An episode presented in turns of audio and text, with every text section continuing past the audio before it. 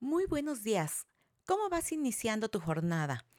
Te saluda Glendy Rodríguez del podcast Semillas de Luz para Mamá. Y hoy te quiero hablar de un tema fantástico. Es probable que ya hayas escuchado del libro Los cinco lenguajes del amor de Gary Chapman, que lo ha enfocado en el tema de pareja con muchísimo éxito. Tiene millones de libros ya vendidos. Y a raíz de este éxito, le solicitaron los padres que hablara sobre el tema de los jóvenes y por eso hoy vamos a empezar una pequeña jornada de seis episodios. Hoy vamos a hacer la parte introductoria sobre los cinco lenguajes del amor para jóvenes, porque Gary Chapman define algunas diferencias y las explica a detalle en su libro que por supuesto te lo recomiendo enormemente. Él habla de cómo han ido cambiando los jóvenes en las últimas décadas por ejemplo, sus cambios físicos y mentales se han ido transformando radicalmente por la alimentación, por la exposición a la tecnología, a toda la violencia explícita que tienen hoy en día, a todo lo que conforma la elección vocacional que antes no era tan compleja.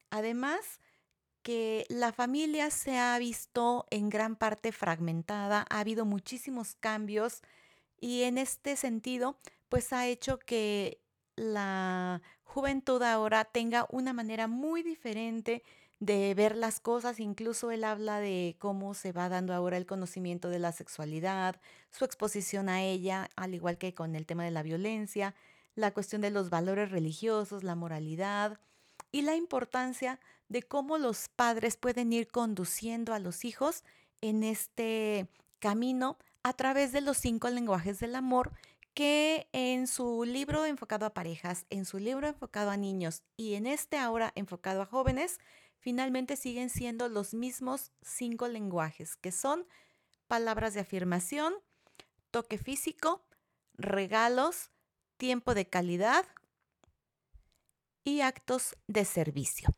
Entonces vamos a irlos desglosando, como te decía, en los próximos cinco episodios para que tú los conozcas y puedas ayudar mejor a tus hijos en esta manera de descubrir el expresar y recibir el amor.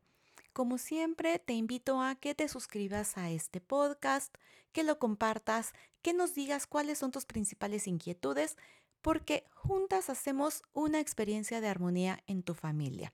Te saluda Glendy Rodríguez y nos escuchamos el día de mañana. Te mando un abrazo enorme.